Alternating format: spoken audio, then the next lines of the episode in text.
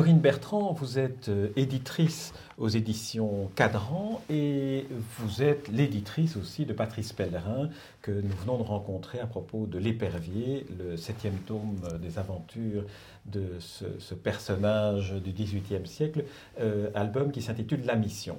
Alors, ma question c'est, Corinne Bertrand, qu'est-ce que vous faites de vos journées quand vous travaillez sur un, album comme L'Épervier? Quand on travaille avec un grand professionnel comme les Patrice Pellerin, bien sûr c'est un travail très différent d'un travail avec un jeune auteur. Patrice, il a déjà euh, la totale maîtrise de, de, son art. Il a aussi euh, une éducation euh, graphique, visuelle, narrative. Il a déjà contourné certains écueils. Il a des principes également. Il a une personnalité en tant qu'auteur. Donc, il y a déjà beaucoup, beaucoup de choses sur lesquelles on ne revient pas ou on ne revient plus, parce que ça fait partie de son univers, c'est sa personnalité en tant qu'auteur. Donc le, travail, c'est de plutôt d'essayer de... Déjà, lui me teste. Donc il va m'envoyer son scénario, après euh, une longue période de gestation, et je vais, en fait, il va me tester pour savoir si ses ressorts dramatiques, si ses suspense euh, fonctionnent parfaitement bien.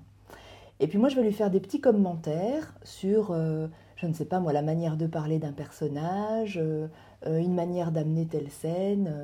donc ce n'est pas, c'est plutôt pour moi une manière de faire un effet de miroir en fait, et de, le, de lui dire si c'est vraiment comme ça qu'il voit la scène, et de lui signaler les moments où on achoppe un petit peu. Tout ce qui nous extrait du récit, tout ce qui nous fait lâcher prise du personnage, de la tension dramatique d'une scène, et par définition, il faut l'éliminer ou il faut le contourner. Et comment se présente ce scénario-là? C'est du, texte euh, suivi ou est-ce qu'il y a des petits dessins, déjà des esquisses? Non, à, ce, stade-là, c'est vraiment uniquement du texte, euh, mais qui est déjà. Il indique quasiment tout. Euh, on n'a pas bien sûr le, niveau de détail, par exemple, des décors, mais on a, on a déjà une peinture qui s'offre à, nos yeux, en fait. Rien qu'avec les dialogues et avec quelques commentaires sur la situation et sur le, dans les grandes lignes, euh, la situation de la scène, euh, les enjeux, les quelques placements clés comme ça. Donc, vous réagissez davantage à ce premier stade sur la narration, sur la, trame narrative. Oui, mais là l'univers est défini. On est au 18e, on est euh, en partie donc dans une histoire maritime. Avec, on sait qu'on doit avoir de l'attention parce qu'on est sur un, un, système de polar ou ici un peu plus d'espionnage. donc on a déjà des ingrédients qui sont relativement périmétré. Ce n'est pas comme avec un, nouveau projet où là, il faut qu'on puisse définir la dimension du récit, la dimension du décor, euh, la plausibilité euh, justement du décor par rapport au récit qu'on souhaite mener, euh, la, la, profondeur des personnages. Il y a une infinité de choix quand on fait de la bande dessinée, que ce soit au niveau narratif ou graphique. Donc il faut que tous ces choix ils puissent être euh, comment dire, il puisse avoir assez de corps euh, pour être perceptible au lecteur. Mais en même temps, il doit les oublier. Il, doit être immergé dans le récit euh, complètement, sans faire aucun effort. Et après, tout doit, tout doit être placé d'une certaine manière, de façon à ce que ce soit totalement fluide. Voilà. Donc il faut que tous ces éléments-là soient parfaitement positionnés au bon moment le rythme, c'est hyper important, bien sûr. Alors, il y a les personnages aussi qui vivent euh, cette euh, trame narrative, qui vivent cette histoire. Dans le cas de, ce septième volume, La Mission, il y a des personnages historiques, donc eux, chacun d'entre eux, ont leur histoire passée qui est connue au moment où ils apparaissent. Est-ce que là, vous intervenez d'une certaine manière pour, pour mettre en, en avant certains traits ou... Non. Non, pas sur les personnages historiques, parce que là encore, euh, Patrice est un peu un expert. Il a déjà fait énormément de recherches préalables sur leur attitude, sur le conditionnement que les costumes du 18e imposaient au corps et donc au placement, à la gestuelle, etc. Donc il y a, euh, et puis il y a cette nécessité d'inscrire son récit dans une authenticité historique irréprochable.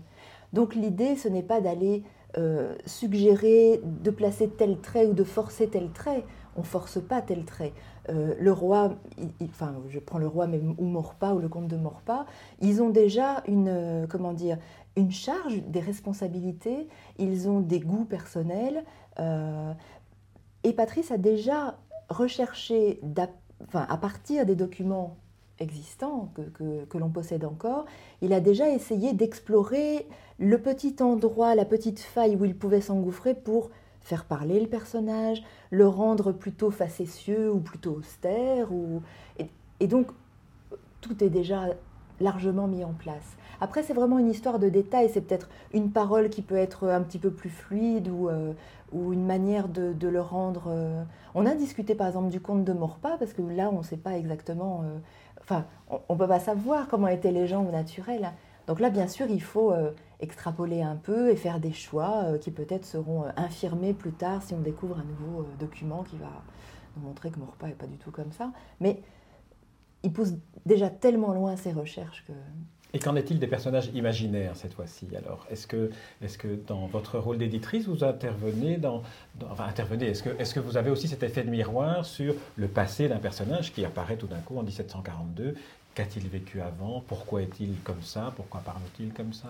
Ça fait partie de, de la responsabilité de l'auteur d'essayer de donner des personnages et d'amener des personnages qui ont déjà un certain poids outre les personnages qui ont déjà un passé, Yann de Kermer, Agnès, etc., on a là de nouveaux personnages qui interviennent. A priori, on peut les interpréter de multiples manières. C'est peut-être là où moi je peux euh, faire peut-être Louis le plus effet miroir en disant tiens, est-ce que Haute de Sévrac, est-ce qu'elle est un petit peu comme ça? Est-ce que, cette, euh, est-ce, que ce, est-ce que ce serait une petite perversité de sa part? Comment est-ce que ça va évoluer? Et là, en fait, oui, ne serait-ce que de dire des petites choses comme ça, euh, ça peut permettre, oui, de, soit de préciser un trait de caractère, ou au contraire de dire ah il est peut-être trop fort et c'est à Patrice de juger en fonction de ma réaction comme ça instinctive de dire si euh, si c'est comme ça qu'il la veut ou, pas. Voilà. Alors là, on est, on au premier stade, vous avez mhm. reçu le scénario, vous avez réagi sur la trame narrative, sur les personnages, on vient d'en parler. L'étape suivante, c'est? L'étape suivante, c'est euh, euh, que Patrice donc, retravaille au fur et à mesure son scénario. C'est une matière euh, sans cesse en mouvement. Même quand quelque chose, euh, au cours de la réalisation, il va encore préciser des choses, peut-être bouger des endroits, trouver un endroit tout d'un coup qui va lui, lui paraître encore plus propice, donc il va changer un petit peu sa scène. C'est très ouvert en fait. Donc, mais on a la trame qui est quand même de, de la narration elle-même qui est vraiment très, très sûre. Donc le travail suivant, c'est vraiment de recevoir les pages on n'a même pas d'étape de crayonné puisque bon voilà tout est extrêmement précis et, encore une fois c'est un auteur euh, mature. Donc du coup je reçois les pages et là c'est vraiment d'avoir euh, alors peut-être plus au niveau graphique à ce stade-là euh, cette fluidité, ces enchaînements, cette précision que l'on voit dans le trait, mais de ne pas perdre justement au niveau des personnages. On doit toujours rester focalisé sur le récit, le récit, le récit tout est au service du récit. Donc c'est de vraiment d'avoir euh, euh, cette, mais c'est une constante qui est déjà extrêmement présente chez lui. Donc euh, c'est vraiment du travail tout en tout en détail. Je fais très peu de commentaires sur ces pages. Et après c'est plutôt stylistique par rapport à un ancrage, par rapport à un choix de, d'ombre et lumière, peut-être d'ajouter un petit détail de, trois fois rien sur euh, enfin je ne sais pas moi, une maison qui qui, fait pas assez décrépit, qu'on pourrait rendre un peu plus décrépit, ou au contraire qu'il est trop, qu'il faudrait peut-être alléger un peu. C'est vraiment une histoire de... On n'a pas beaucoup d'éducation graphique en fait dans nos pays, dans nos civilisations, alors qu'on a un passé euh, artistique prestigieux. Mais voilà, donc il faut affûter son œil et se dire est-ce que là il en faut un peu plus ou un peu moins? Tout ça étant une question d'équilibre par rapport à la case, par rapport à la page, par rapport au flux de la séquence. Voilà, donc c'est plus un travail de, finesse. Et ensuite, l'album euh, sort de, presse et là, vous accompagnez votre auteur pour... Et même avant qu'il sorte de presse, en fait, on définit, euh, là pour l'occasion, on a défini un format, hein. on a vu, euh, on a discuté beaucoup, on aime bien les beaux livres, on aime bien les belles impressions, on se pose beaucoup de questions sur le meilleur rendu possible, tout en restant populaire, accessible, un prix relativement démocratique donc on essaie de trouver un, compromis avec tout ça. Et donc l'idée c'était de se dire, mais euh, euh, nous avons eu un format euh, qui était un format historique en bande dessinée. Est-ce qu'il n'est pas temps peut-être de jouer l'ouverture en se disant que les pages de Patrice sont sublimes. Si on a plus de champs, si on a plus d'espace, est-ce que l'œil peut y prendre encore plus de plaisir à évoluer comme ça? Donc c'est le choix que nous avons fait. Et puis l'album sort, et puis là, il nous échappe à tous, il vit sa vie, ce sont les lecteurs qui s'en emparent et les libraires d'abord, Et puis, euh, et puis voilà. Et puis les lecteurs ensuite peuvent monter dans cette extraordinaire machine à remonter le, temps. On espère que l'invite est assez claire. Que sont les albums de, Patrice Pellerin. Et on comprend mieux, Corinne Bertrand, le, rôle de l'éditrice, effectivement, ce rôle de, miroir aussi, de, de, premier, de premier témoin du, du travail aussi de, ce grand artiste qu'est Patrice Pellerin, pour le dire, puisqu'il ne nous écoute pas. Est-ce que vous savez, est-ce que vous savez quel sera le prochain scénario, le, quelle sera, la, suite Est-ce qu'il vous a déjà confié son, prochain scénario? Patrice est un filou dans le sens où il me donne beaucoup d'indications éparses comme ça, peut-être sur le tome 10, euh, sur le tome 8. Euh, mais il ne me donne pas pour l'instant encore le scénario tant qu'il n'a pas atteint un certain point de satisfaction.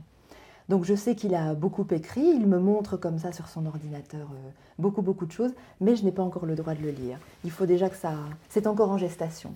Et puis le moment où tout va se déclencher, ben voilà, il me le confie, je lis, on commente, on retravaille un petit peu des choses et puis après c'est parti. Et le cycle reprend. Voilà. En tout cas, Corinne Bertrand, je vous remercie beaucoup pour euh, cette interview, euh, pour aussi ce bel album, parce qu'on voit que vous y contribuez aussi. Et, je pense que vous êtes une, précieuse alliée, en tout cas, pour le travail de, l'artiste Patrice bah, Merci beaucoup, Corinne Bertrand.